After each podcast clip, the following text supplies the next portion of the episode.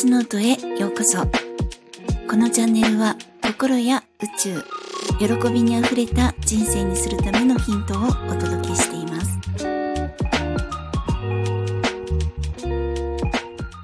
皆さん、いかがお過ごしですか？ゆみです、えー、本日はいつも使っている言葉というか、頭の中のおしゃべり、頭の中で使っている言葉についてと、そして慈愛のことをお届けしてみようかと思います。えー、言葉が秘める力については、本当にあの私にとってものすごい大きなテーマで、まあ、使う言葉で人生変わるなって本気で思ってるんですね。使う言葉でまず人格が変わりますよね。で、なので、まあ、公認学に出会う前は、言葉についての講座も作りたいなって思ってたくらいなんです。で、この言葉については、あのこの配信でも以前から繰り返しお届けしているテーマなんですけれども、とっても大好きで大事なことですし、これによって人生も変わってくるなって思っているので、このままお聞きいただけると嬉しいです。で、まず言葉って本当にすごい大事ですね。そして日本語って不思議な秘めたパワーがあるみたいです。で、日本では言霊っていう言葉がありますよね。まあ、あの、言葉が持つ霊力っていうことですね。まあ、これこそ言葉の持つパワーです。で、あの、先日仏教がテーマの、えー、配信の際にもお話しさせていただいたんですが、荒屋敷には良いことを行えば良い行、良い語、善語が溜まっていき、で、悪い行いをすれば悪語が溜まり、これは使う言葉も同じなんですね。そして溜まったもので自分の世界が作られるということをお届けしました。では、溜まってしまう言葉を良いものにしたいってことなんですが、あの、以前ですね、私は十数年コールセンターで働いていました。でそして管理職をしていたんですが、定期的にオペレーターの、えー、品質管理っていうものがありまして、まあ、えー、正しい言葉遣いなどに直していくっていうものなんですね。で、その過程でどうやったらみんな治っていくかなって試行錯誤して、まあ、今でもものすごく役に立っていることがあります。で、私なりの修正する方法。まあ、当時は言葉遣いが多かったんですけれども、えー、修正完了するまで5つの段階を設けて、それを意識してもらうようにしました。で、1つ目が、やめたい言葉をしっかりと認識する。まあ私でしたら、あのーっていうのが多いんですけれども、そういった、えー、まあ、やめる言葉をしっかりと認識して決めるということです。で、二つ目が、やめたい言葉を使ってしまって、電話が終わった後に気づけるようになる。で、三つ目が、やめたい言葉を言ってしまった、その瞬間に気づけるようになる。で、四つ目が、今まさにやめたい言葉を発しようとしている自分に気づいて、それを使わないで別の言葉に変えられた。で、五つ目のゴールがやめたい言葉は使わなくなった。なんですね。で、ずっとこれを使って、まあ、あの、仕事上において口癖などを修正してきたんですけれども、あの、本当に私もですね、全然今でも余計な口癖は治ってないんですけれども、あの、この、えっ、ー、と、手順というか、やり方、本当に、あの、いい経験させてもらったなと思っていて、あの、とても、えー、現実性がある良いやり方だったんです。あの、話す言葉だけではなくて、直したいこと全部に、あの、割と使えたんですね。そして使えると思っています。まあ、あの、全部というのは本当に言い過ぎかもしれないんですけれども、えー、私はこれをですね、心の仕組みとか自分に取り入れてきました。えー、認識して気づいて止める。認識して気づいて手放すっていった感じです。まあ、エゴの声ですとか、自分の、えー、自分へのダメ出しとかですね。で、あの話は変わりますが、先日外出した際に少し寒かったんですけれども、まあ、基本ちょっと屋内でうろうろする予定だったので、まあ、マフラーは邪魔になるかなと思い、つけずに出かけたんですね。そして外に出た途端に、あれ、やっぱりちょっと寒いかなって思ったんです。で、また頭の中で、だったら、まあ、タートルとか、あの、ちょっと首が詰まったあの服を着てくればよかったのかなって思ったんですね。でも、あの、私はですね、こう見た目が、あの顔が丸くて首が詰まってる服を着ると、だいぶイケてない感じになるんですね。と自分で思ってるんです。で、これは長年自分と付き合ってきて知った少しでも自分をよく見せるっていう補正の一つなんですけれども、私はあの、出てるとこだけ細いので、ま一見ですね、痩せて見えるという利点、メリットがあるんですね。あの首とか手首とか足首とかが細いので、細く見えるんです。まあ、騙せるっていう感じでしょうか。で、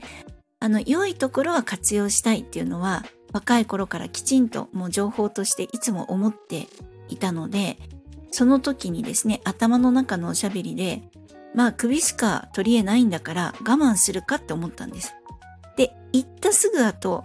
首しか取り柄ないってひどいと思ったんですね。まあこれ自分以外の女性に言ったら、明日から多分絶好ですよね。口聞いてもらえないかもです。でも、自分にはそんな言葉を許してるっていうことなんですよ。ひどい言葉を言ってるっていうことなんです。で、自分のことはこうやっていつもダメ出ししてるんだなって思ったんですね。そしてあの、私はいつもなんかブスだしとか太ってるしとか、ついつい思っちゃうんですね。これも他の女の人に言ったら大変なことですよね。で、こうやって気づかないうちに頭の中では自分のことを責めてるっていうことなんです。ひどいこと言ってるんですよ。なので、これに気づいてやめていきたいわけです。で、私は以前からあの、ネガティブな言葉を自分に対して使ってしまった時に、まあ、あの、気づいたらですね、その言葉にかぶせて、うんうん、そんなことないとか、うんうん、全然大丈夫って言ったりします。で、今までも、まあ、あの、自然にそうやって自愛をしてきたっていうことで、まあ、そこはちょっと自分を褒めておこうかなって思ったんですが、またあの別の話なんですが、そしてこのチャンネルを聞いてくださってる皆さんはもうご存知の方も多いと思うんですけれども、あの、お米やパンとかお花とか卵を使った言葉の実験って見たことありますか？それぞれ同じものを2つずつ用意して、1つにはありがとうとか大好き、愛してるっていう優しくて幸せなプラスのエネルギーの言葉を毎日かけていく。で、もう一方には、もう大嫌いとか、バカとか、あっち行けっていうネガティブでマイナスの言葉をかけて、そして、まあ2週間、1、2週間ほど経過を見るっていうものですね。で、結果は明らかで、あの、本当にですね、ありがとう、大好きっていう言葉をかけられた方は、痛みが穏やかなんですね。で、反対に、マイナスの言葉をかけられた方は、すぐに悪くなって溶けちゃったりカビちゃって腐っちゃうんです。匂いも出ちゃいます。で、これぜひネットとか動画とかあの探して画像とかですね、探してみていただければと思います。で、私はその実験結果を見たとき、まあなんとなくその結果は予想していたけれども、実際にこんなに変わってくるんだ。こんなに違うんだ。影響があるんだって心底とっても驚いたんですね。で、これまでも優しい言葉の方が絶対いいよねとは思ってたんですが、それからは言葉が持つ力、使う言葉を大切にしようって少しずつ、あの、意識するようになったんです。で、人間の体の成分は50%、まあ成人で50%から60%が水分って言われてます。まあ赤ちゃんとかもっと75%以上とか、なんか80%以上とか言ったりしますよね。で、そうであれば、良い言葉を投げかけてあげないと、どんなに良い食べ物を食べて健康に気を使って運動をしてサプリをとっても残念な言葉とかネガティブな言葉をかけるとその体内のお水が傷んじゃうよどんじゃうっていうことになりますよね。良い言葉は体も健やかにするし、まあ、潜在意識荒屋敷にも溜まって自分の世界も良くなっていくっていうことなんですね。ならば、良い言葉のシャワーを浴びせたいですね。で、意識して良い波動の言葉を使っていきたいです。で、そして慈愛はそうやって自分のことを大切にするっていうことなんですね。で、公認学を学んで、えー、自分自らが実践して、そして皆さんにこの学びをお伝えする中で、私はネガティブな出来事に対しての対処の力が格段についていったんですね。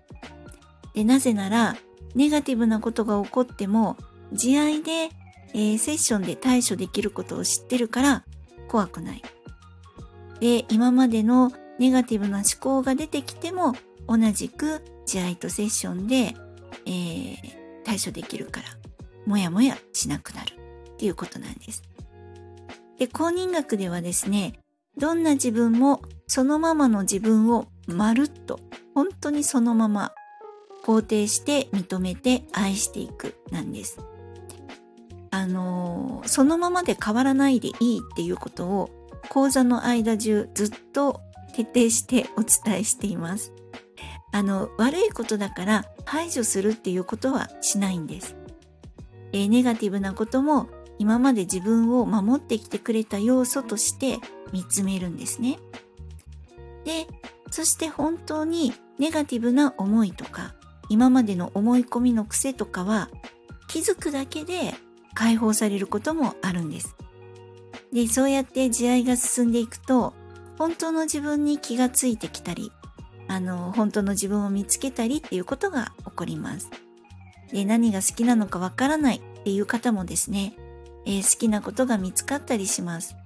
まあ、自分に対するいろんな許可が出てくるんですね。で、そして公認学では慈愛の仕方プラスネガティブな思いを解放するっていうエネルギーワークも合わせて学びとしてついてくるので、本当になんだか素敵なハッピーセットって感じなんですね。で私はもう本当に一生の宝物だなって思ってます。で、ぜひ皆さんもですね、この慈愛、自分を大切にする、そして良い言葉を使って生きていくっていうことをですね、えー、まあ、やってみていただきたいなって思います。今までの配信や今回のお話でわからないところがありましたら、ぜひコメントやレターいただけると嬉しいです。そして、いいねやフォローもしてくださるととっても嬉しいです。え本日も最後までお聴きくださり、本当にありがとうございました。皆様、ぜひ良いお時間をお過ごしください。ではまた。